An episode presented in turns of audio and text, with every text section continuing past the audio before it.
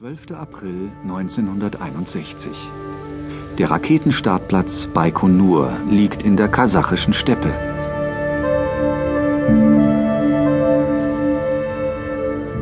Die Gegend ist menschenleer, dazu noch flach wie ein Teller.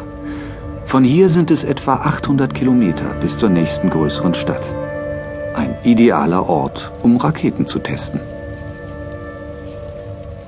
Seit Monaten laufen in dieser Einöde die Vorbereitungen für den Flug des ersten Menschen ins All. Und jetzt ist der Tag endlich gekommen. Der erste Kosmonaut ist ein junger russischer Militärflieger namens Juri Gagarin. Ob ich glücklich darüber bin, dass ich in den Weltraum fliegen werde? Natürlich bin ich glücklich. Denn in allen Zeiten und Epochen galt es als höchstes Glück der Menschen, an neuen Entdeckungen teilzunehmen.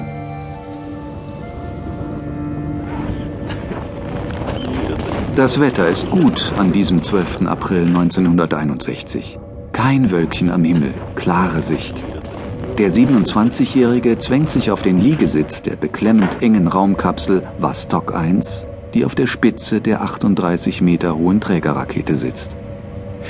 Zwei Stunden muss Juri Gagarin in liegender Stellung, angeschnallt und mit angewinkelten Beinen in seinem dichten, starren Raumanzug ausharren, bis die Trägerrakete fertig betankt ist und alle Systeme auf ihre Funktionstauglichkeit überprüft worden sind.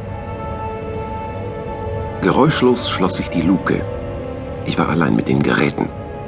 Kunstlicht war an die Stelle des Sonnenlichts getreten. Ich konnte alles hören, was draußen auf der lieben, mir noch teurer gewordenen Erde geschah. Ich meldete, Achtung Erde, hier ist der Kosmonaut. Funkverbindung geprüft. Druck in der Kabine eine Einheit. Feuchtigkeit 65 Prozent. Temperatur 19 Grad. Druck in den Orientierungssystemen normal. Befinden gut. Startbereit. Bis zu diesem Tag haben die Russen zwar schon mehrmals Tiere ins All befördert, aber bis zu Gagarins Flug war es dem Chefkonstrukteur der russischen Raumfahrt, Sergei Korolev, erst dreimal gelungen, Tiere auch wieder lebend zu bergen. Juri Gagarin soll vorsichtshalber nur eine einzige Umrundung der Erde in Angriff nehmen. Was wird geschehen, wenn ein Mensch in die Schwerelosigkeit eintritt? Keiner kann das voraussagen. Womöglich wird Gagarin den Verstand verlieren. Nur eine von vielen Befürchtungen. Gagarins Reise geht ins Ungewisse. Die menschliche Belastung für Sergei Korolev, der als Chefkonstrukteur die Verantwortung für diesen Flug trägt, ist fast nicht auszuhalten. Alle möglichen Katastrophen schießen ihm durch den Sinn. Ein Brand, eine Explosion, eine Kursabweichung der Rakete. Juri Gagarin selbst verspürt keine Angst. Er freut sich auf seine Aufgabe. Er ist mit Leib und Seele Flieger. Flugzeuge, die schneller als der Schall fliegen, sind seine Leidenschaft. Ins All zu fliegen, noch dazu als erster Mensch, das ist für ihn das Größte. 9.07 Uhr Moskauer Zeit. Der Countdown für die Rakete erfolgt. Als er bei Null anlangt, werden die Triebwerke gezündet.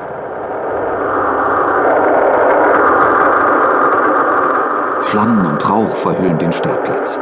20 Millionen PS setzen sich in Bewegung. Die Rakete mit dem Raumschiff hebt ab.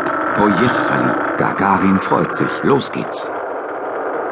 Der Start verläuft exakt nach Plan. Ich hörte ein Pfeifen und immer stärker werdendes Heulen und fühlte, wie der ganze Rumpf des gigantischen Schiffes erzitterte und sich langsam, ganz langsam von der Startvorrichtung löste. Ich fühlte, wie mich eine unüberwindliche Kraft immer fester in meinen Sessel drückte. Die Trägerrakete, auf deren Spitze das Raumschiff sitzt, hat drei Antriebsstufen. Jede dieser Stufen besteht aus Raketenmotoren, also Triebwerken, und Treibstofftanks. Die drei Stufen werden nacheinander gezündet. Den Anfang macht die erste und größte Stufe die mehr als die Hälfte des Treibstoffes enthält. Wenn der Treibstoff abgebrannt ist, wird die nutzlos gewordene Stufe abgeworfen, eigentlich abgesprengt, und die nächste Stufe geht auf volle Leistung.